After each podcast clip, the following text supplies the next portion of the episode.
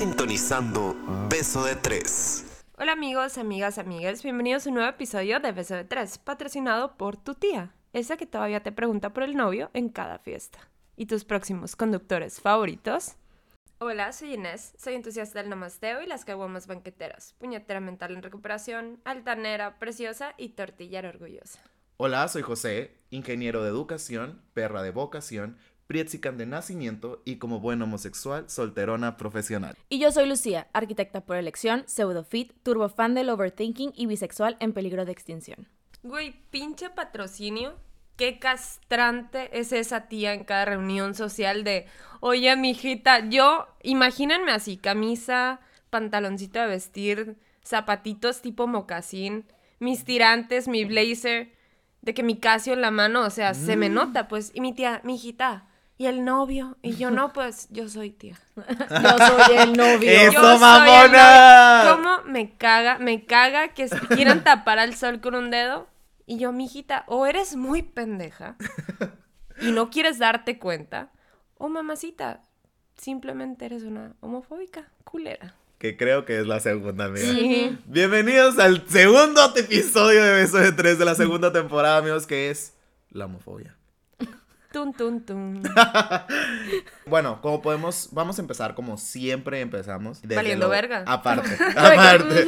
Ah, aparte. valiendo verga. Eh, pero vamos a empezar con lo básico. Amigos, ¿qué es la homofobia? Ay, permítame tantito, déjame checo los mensajes que tuve con el Centro de Investigación de Beso de Tres. Saca la Rus, güey, no seas naca. No, güey. Es.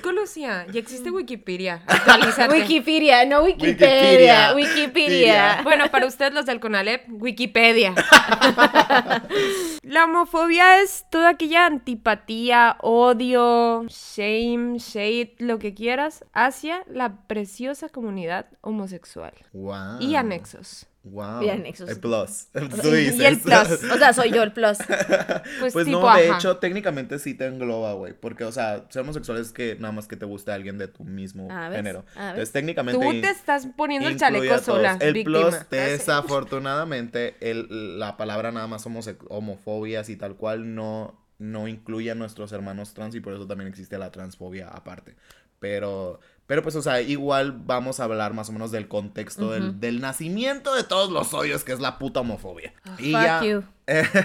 y ya para hacer como que un poquito más de énfasis en esto, pues la homofobia es el miedo, odio, desconfianza, incomodidad, todo lo que sienten muchas personas muy pendejas con personas lesbianas, gays, bisexuales, trans, eh, etcétera. Súmenle a la ecuación que ya son todas tus hermanitas ahí de la comunidad bi, que son los pansexuales, que son los heterocuriosos, que son... bla- Ustedes Yo- no le están viendo, pero ella está saludando como si fuera Mia Thermopolis en, en el desfile de Genovia. Largo, largo, corto, corto. No la soporté, pero bueno.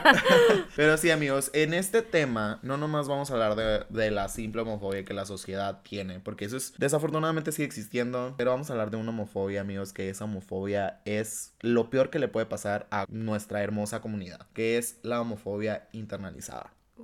Es que, güey, de verdad, yo creo que es, o sea, ¿cómo podemos quejarnos de que otras personas no tengan ese miedo irracional o tengan esa incomodidad irracional cuando hay personas que son del mismo colectivo y que tienen ese miedo o que tienen esas ansia o que tienen esa, digamos, sentimientos negativos hacia algo donde ellos pertenecen? Me siento, o sea, si estoy de que súper callada es porque yo, yo tuve homofobia internalizada.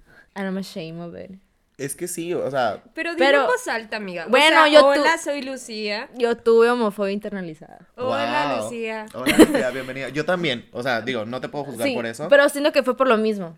Yo no tenía ni puta idea qué estaba pasando en mí o qué estaba pasando en mí. Yo siento que muchas veces es el mismo miedo el que te mueve. Es el miedo a lo diferente y es la ignorancia en cuanto a que no buscamos aprender acerca de lo diferente. Le tenemos miedo porque no sabemos qué. Si nos informamos y si leemos, sabemos un poquito más. Y siento que también tiene que ver mucho en la manera en que te educaron y te crearon. O sea, también muchas veces donde estás, o sea, obviamente creo que es lo que me pasó a mí. Y justamente hoy me di cuenta de mucho tiempo, o sea, de que yo veía, con tú, yo estaba enamorada de Leighton Minster, güey. Y creo que lo había dicho en los primeros episodios. Y, güey, creo que ahí fue cuando dije, creo que así me gustan las mujeres.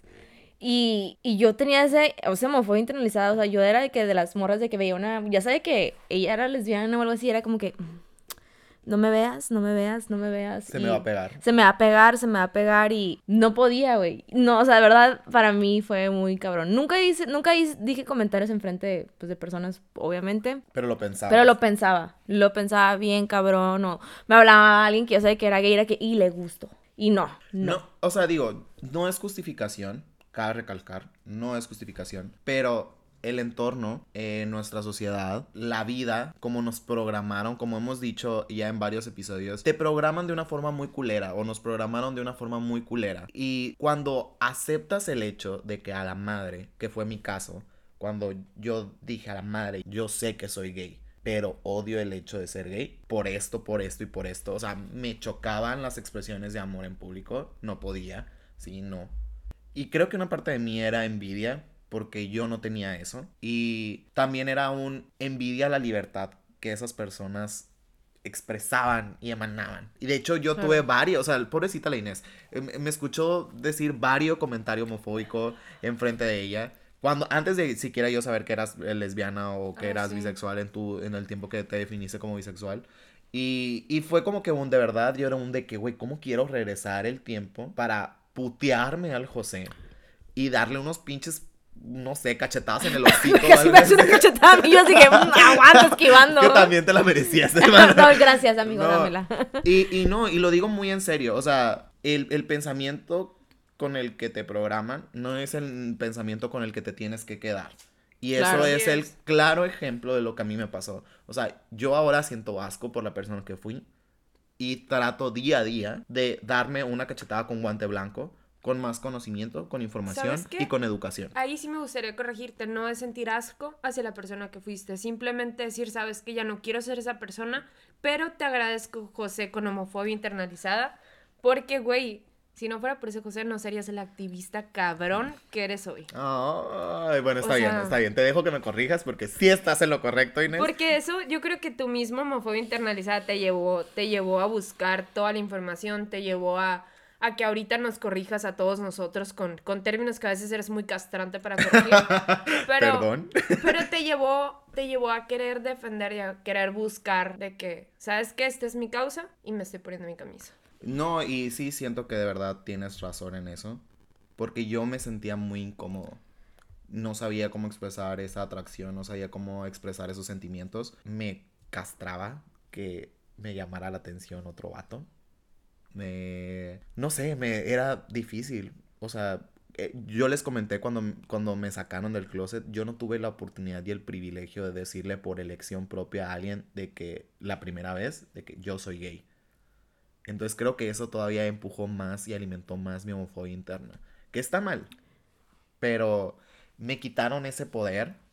Me quitaron la opción de yo con el tiempo llegar a la conclusión de que me tenía que amar y querer por lo que soy. Ujú. Sin embargo, no cambiaría nada de mi historia. Porque como dice Inés, gracias a lo que me pasó, soy la persona que soy ahorita. Y estoy muy orgulloso de ser el José homosexual que lo grita ampliamente al mundo y que no le importa lo que dicen los demás. Sí.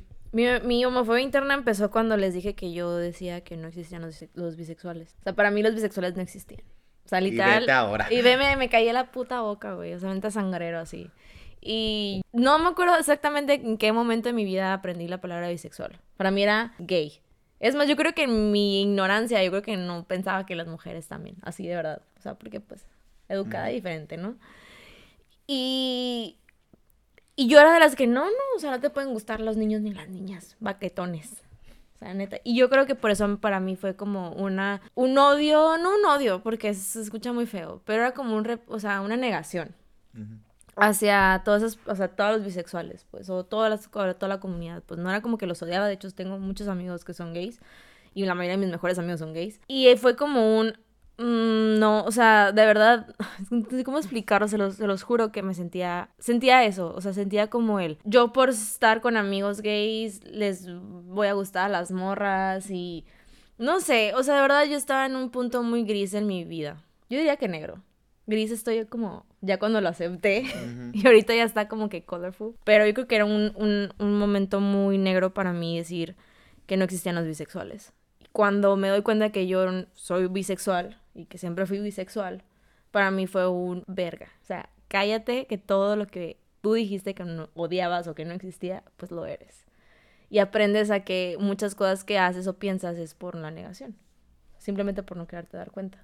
Por tener miedo. Por tener miedo. Entonces, literal es, no es fácil aceptarlo. No es fácil como darte cuenta que por algo dices las cosas.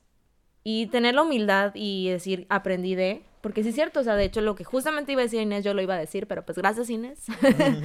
pues sí, realmente si yo no hubiera sido como lo, lo que pensaba, probablemente yo no, yo no podría estar ahorita hablando con ustedes y diciendo abiertamente, soy bisexual. Es, es, que, amigos, el, en esta temporada yo creo que vamos a tronar mucho los dedos porque es el nuevo aplauso de nosotros. Ya les, di ya les dije que yo soy Inés este, en esta temporada. La que es la mía que se está dando cuenta soy yo. Eh, pero sí, güey, no, de hecho se me hace muy, muy interesante. Pero quiero saber cómo te pasó a ti. ¿Cómo llegaste a tu proceso de aceptación? ¿Pasaste por una homofobia interna o no? Eh, no tanto homofobia, o sea, no me daba miedo decir que era gay, a pesar de que crecí en un ambiente heteronormado, pero pasado de lanza. O sea, a mí me enseñaron que tenía que ser sumisa, que tenía que ser entregada, que tenía que literal convertirme en la pareja perfecta para impulsar a un hombre. O sea, yo iba a ser la Michelle Obama de un barack, literal. porque no podías aspirar porque para no podía aspirar para más y porque pensaba que, güey, yo les voy a dar el empujoncito, pero ellos tienen que destacar, ¿sabes? Como, o sea, me enseñaron mucho a, a dejarme de lado para, para la otra persona. Y ya después, con el tiempo, como que mi chip era, pero yo no quiero un Barack Obama, o sea, yo quiero otra cosa. Yo quiero otra Michelle. Quiero otra Michelle yo quiero ser Barack. Pero sí, sí fue como que un, momento de, definirme muy, muy extraño. Y mi primer contacto fue con la comunidad bisexual. Eh, me acepté como bisexual, salí del closet como bisexual y les dije a mis amigos, porque en ese momento yo sí sentía atracción por hombres. Pero eh, ya con el tiempo, mi, la misma homofobia que hay, sobre todo hacia la, la misma bifobia, perdón, que hay, eh, me venían comentarios de, Inés, es que no te decías. O sea, es que un día te gustó una vieja, un día te gustó un vato, y eso no se puede. O sea, no puedes andar con pendejadas. Y yo, sí, cierto, no puedo andar con pendejadas. me tengo que decidir. Yo escuché la mayoría de las veces que te decían, y güey, yo estaba cuando hablaban de eso. Y es lo único bueno que ha tenido nuestra abuelita así en, en, cuanto a ese sentido, que nunca lo decían atrás de ti, te lo decían de, frente. Que digo, qué culeros, pero mínimo no tenías que preocuparte porque lo estuvieran diciendo a tus espaldas. No, sí, o sea, me acuerdo una vez que llegué a un bar y yo acababa de terminar con un vato porque me di cuenta que todavía quería a mi ex. Y terminé con el vato y quería volver con la morra y les dije, ¿sabes qué? Terminé a fulanito de tal y les estaba contando me dijo una amiga, güey, decídete cabrón, contigo ya no sé si son hombres, si son viejas, si son qué. Me confundes un chorro, Inés. Y yo, si tú estás confundida, pendeja, imagínate yo. Mm. O sea, no se daba cuenta que con sus palabras, que sí las decía de frente, yo sé que, que la amiga las decía sin intención porque no se daba cuenta del poder en sus palabras, pero a mí me causaban un putero de puñetas mentales, me causaba un repele a mí mismo, una incomodidad que decía, puta, no, o sea, lo que estoy haciendo está mal. Ahí fue cuando lo externo lo hice interno fue cuando me causó más conflicto, ¿sabes? Como no empezó de mí, empezó de fuera y, y yo lo hice propio. Es que técnicamente, güey, o sea, todo eso, todo eso era súper homofobia, ¿no? Era pasado de verga, no, todos los comentarios, no estoy justificando a nuestros amigos. Ahorita a lo mejor y parecía que estaba justificando a nuestros amigos, no, nada más estoy diciendo que era lo único bueno que tenía, que no, no lo decían a tus espaldas. Pero en sí, güey, el comentario estaba culero, porque precisamente por ser personas que te quieren deberían de tener empatía. Y esa empatía no existía.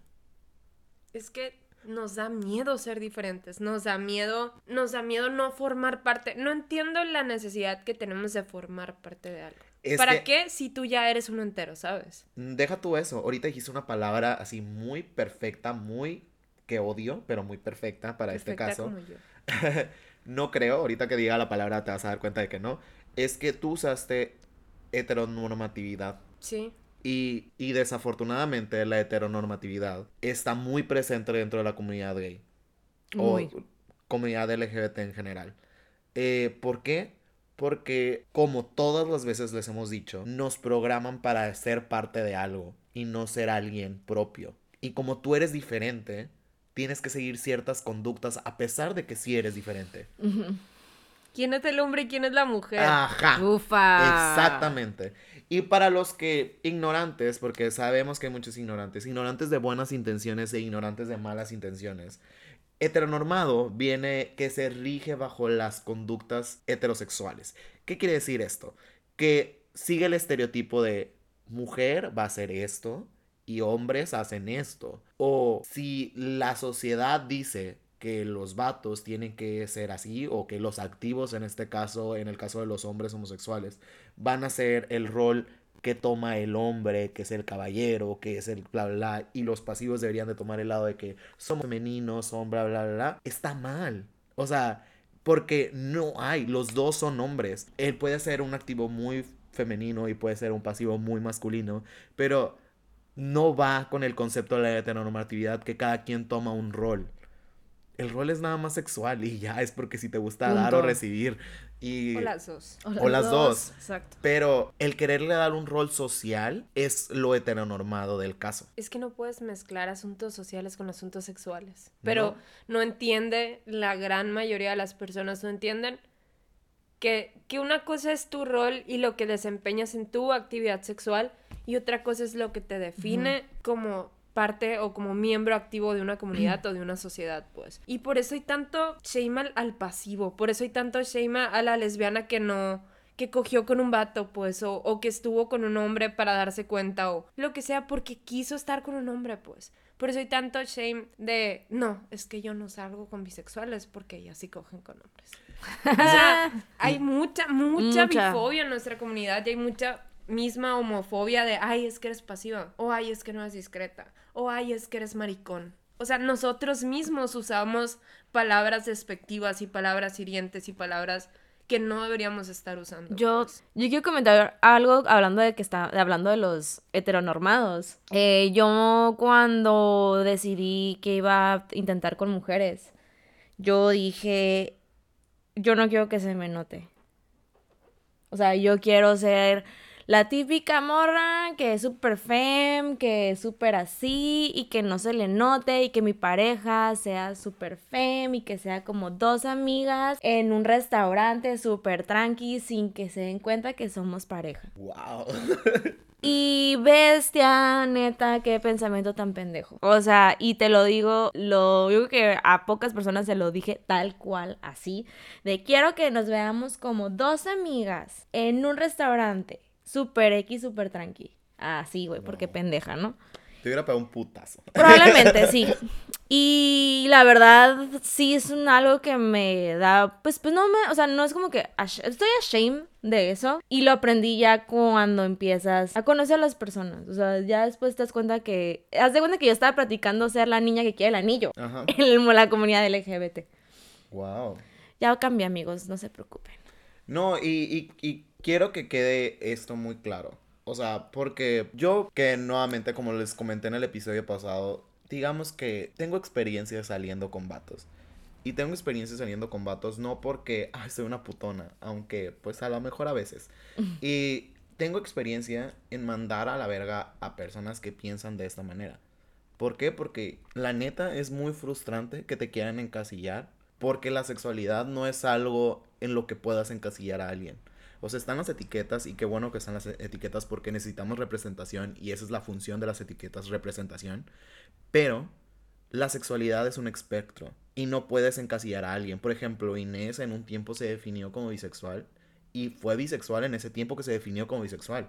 Y ella puede cambiar de opinión, no porque se le quite lo bisexual y automáticamente, no, ya, bye, hombres. No, ella siempre fue una lesbiana, pero fue una lesbiana que tuvo un tiempo en el cual se estaba conociendo y que por un momento, para conocerse, se tuvo que definir como bisexual. Y eso no entra en el pensamiento de muchas personas, porque no todas las personas tienen la empatía para decirle, está bien que lo que tú eres está perfecto. O sea, que tú lo que estás haciendo ahorita está bien con tu vida.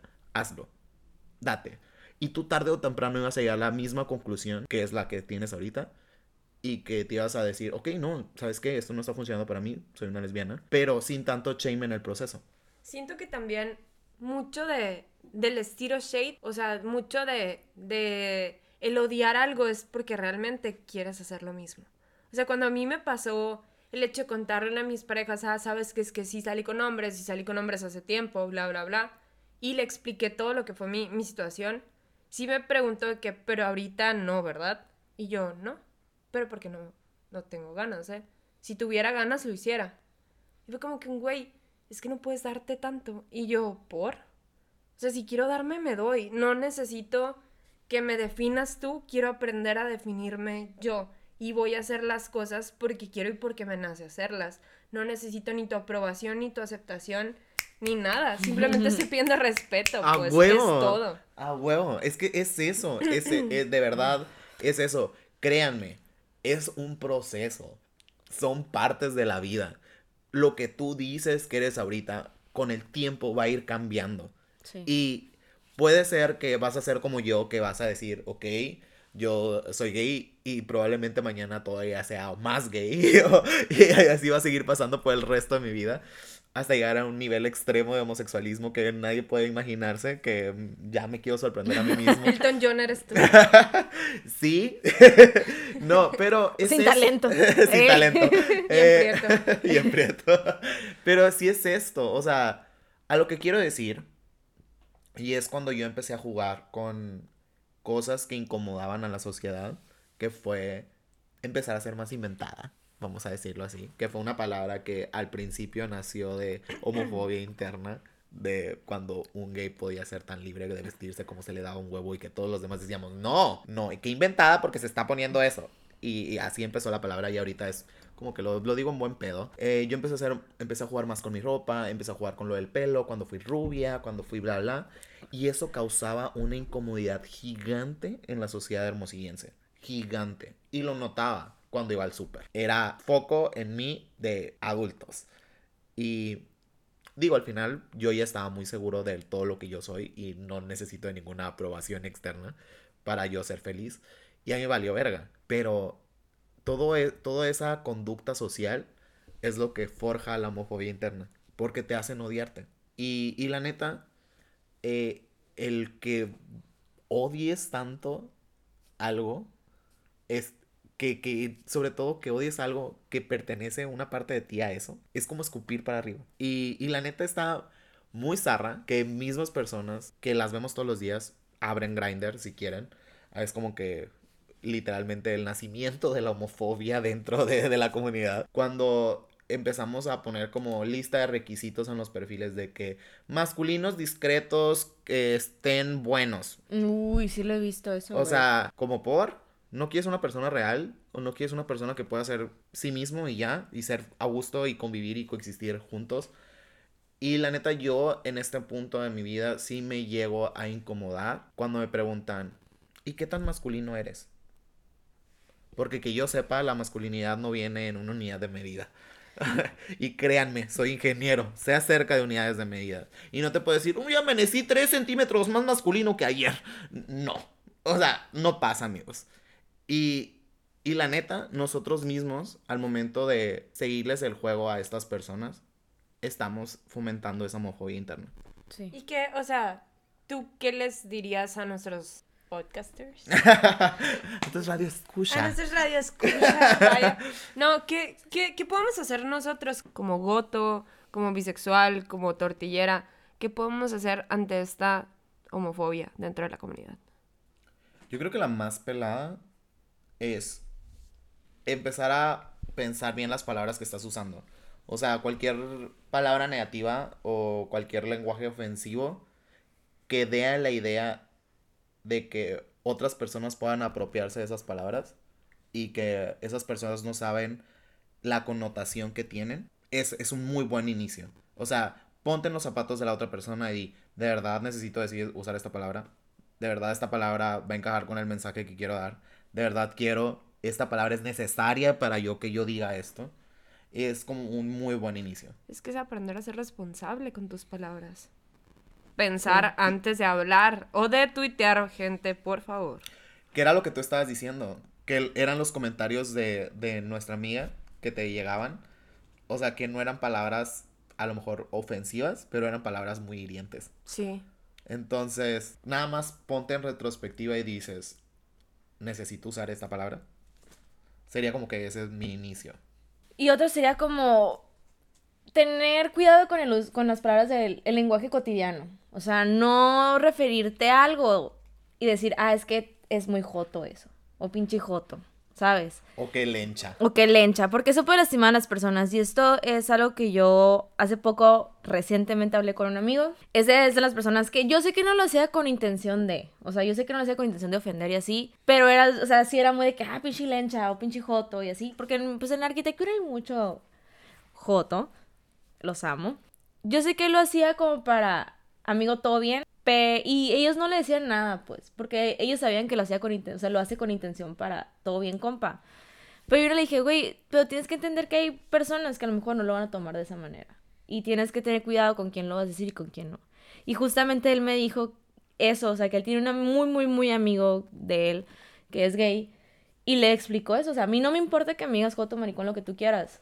Pero pues, a Va a mí haber no. alguien Va a haber alguien y tienes que tener cuidado. Y, y desde entonces, eh, de verdad, sí lo ha como puesto en práctica. Y aparte, pues él ha aprendido a saber con quién y con quién no. Y eso es algo muy importante y, y la neta, eso está muy cool. Otra es no creer en los estereotipos, no darles un valor excesivo o simplemente no dudar o hacer suposiciones sobre el estereotipo de la otra persona. O sea, no es ni machorra, no es ni femenina, no es ni joto, ni es maricón, ni es bisexual, machorra o lo que tú quieras. Es una persona con diferente orientación o con tu misma orientación sexual.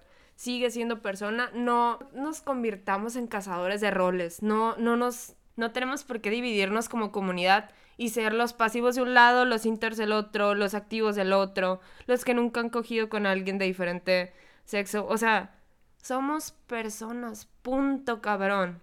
No, no le des más valor a las cosas que no necesitan valor. Ya vales su- lo suficiente como persona. Y eso pasa mucho, por ejemplo, y te digo, me pasó a mí recientemente y pasa mucho dentro de la comunidad. Por ejemplo, como cuando queremos hacer automáticamente gay a Shawn Mendes. eh, que fue bulleado por todas las Sí. redes sociales hasta que tuve que decir, güey, paro, ya no me digan gay. O sea, ya paro. Sí. O sea, no tiene nada de malo ser gay, pero paro, o sea, no soy, no me digan. ¿Sabes? Como- y, y, o sea, y casi, casi esas fueron sus palabras en su live, pues, ¿sabes? Como, Sí. y, y luego, por ejemplo, a mí me pasó, no sé si ubican a Paco de Miguel, que era un niño que es- empezó en, en Vine. Sí. Y que era como que hablaba, De las- imita super señoras de que Uh, pinche yeah, actorazo de sí. señoras. Yo toda la vida, o sea, desde que vi los videos en Vine, juraba que él era gay. Ay, yo pensé que ibas a decir, he sido una señora, y yo sí. No, yo pensaba que él era gay por los personajes. Y hace poquito vi un video que hizo con Pepiteo y dije, a la madre, es heterosexual y tiene cuatro años de relación con una morra. No. Exactamente, y así, esa es la ignorancia hablando, porque yo también dije, oh, Ay, pues es que, güey, yo soy la ignorancia hablando en esas cosas, güey. sí, entonces, sí, o sea, sí te digo, a mí, que yo me considero una persona que ya no vive etiquetando a las personas en los estereotipos, ah, para mí fue un wow. Esta idea la traía desde hace mucho porque nuevamente cuando pasó lo de Vine fue hace mucho Sí, antes de que yo desarrollara todo lo que me gusta, que, que soy como persona pensante y que no estereotipa a las personas. Me fue como que un golpe a la realidad y fue un güey. Tú te hiciste todo este tiempo la idea de que Paco de Miguel era gay. Yo, sí, güey, de hecho eso es nuevo para mí, yo pensé que era súper gay. Ajá, así que sí, o sea, y esto pasa. ¿Por qué? Porque nos creamos ideas pendejas de que porque hace esto, de seguro es esto. Claro. Y otro punto también que creo que es eh, súper importante es hablar a favor. Hablar a favor de nuestra comunidad misma. Porque hay muchos mismos gays que le tiran a la misma comunidad. Porque si es un ambiente medio tóxico, si dejas que tu ambiente sea tóxico. Por ejemplo, yo me siento muy a gusto porque mi entorno LGBT es muy bonito. Porque quieras o no, lo hemos ido formando para que sea muy bonito.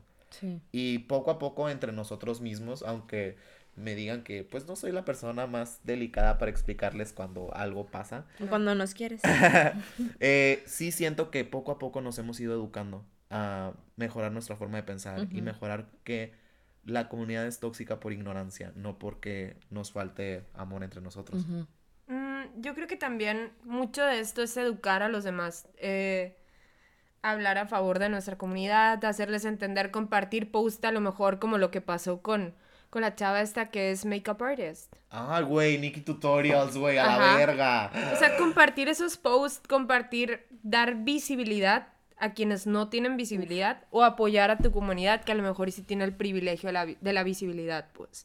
Compartir eso y ser empático al, al educar a los demás. Si tú como, como homosexual te cagan ese tipo de comentarios y te emperra y, y quieres sacar al activista, también hay que tener respeto por las personas que nos preguntan cómo. Entonces hay que ser empáticos. Es, güey, no sabe. Te voy a explicar con peritas y manzanas. A lo mejor eso necesitas para entender. Y no te tienes por qué poner tampoco en el, no, es que eres un pendejo por tirarle. No, o sea, sé empático al momento de querer enseñarle a los demás lo que eres, porque solo con la empatía puedes dar respeto y amor. Súper sí.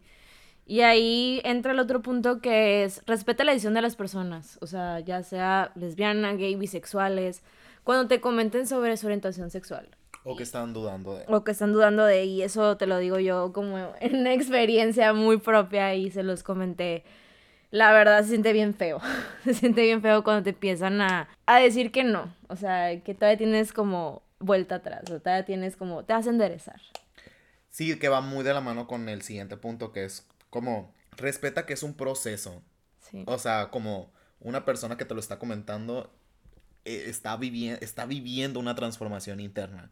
Y al momento de estarlo expresando, está tratando de llevar su transformación interna al, al exterior.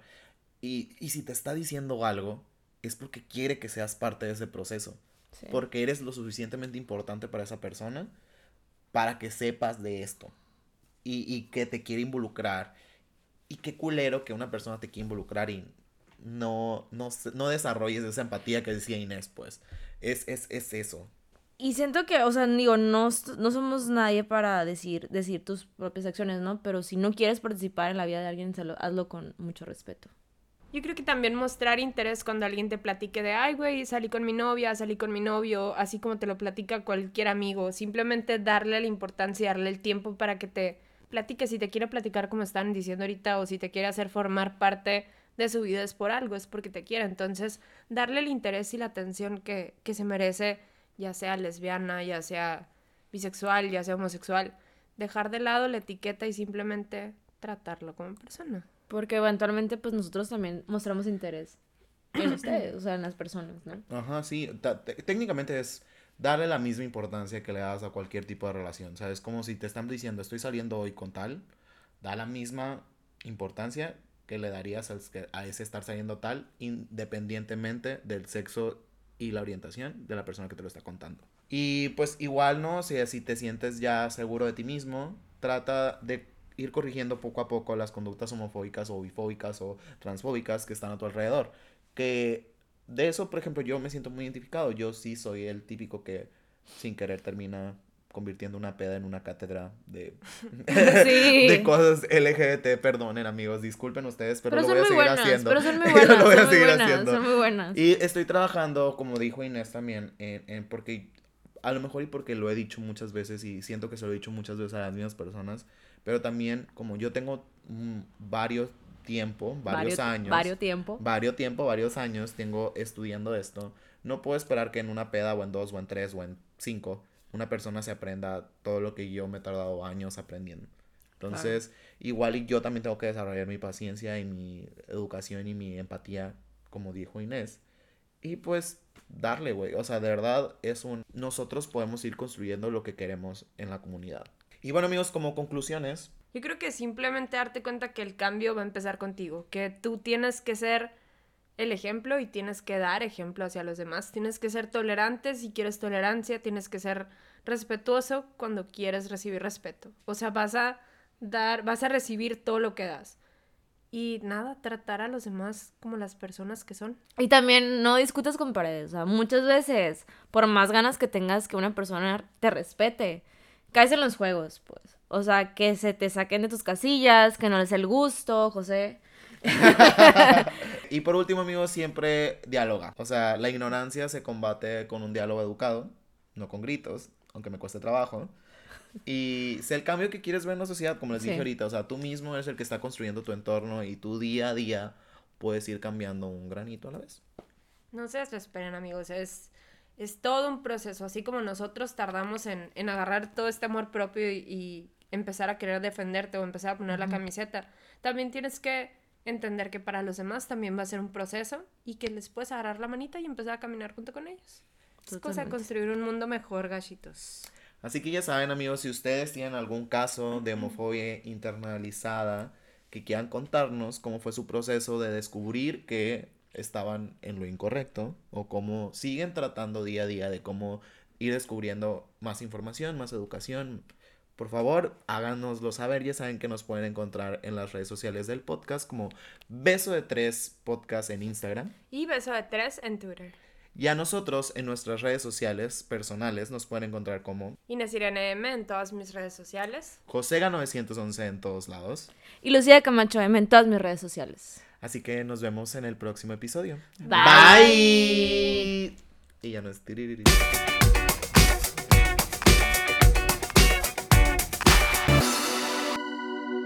Gracias por escuchar Beso de Tres.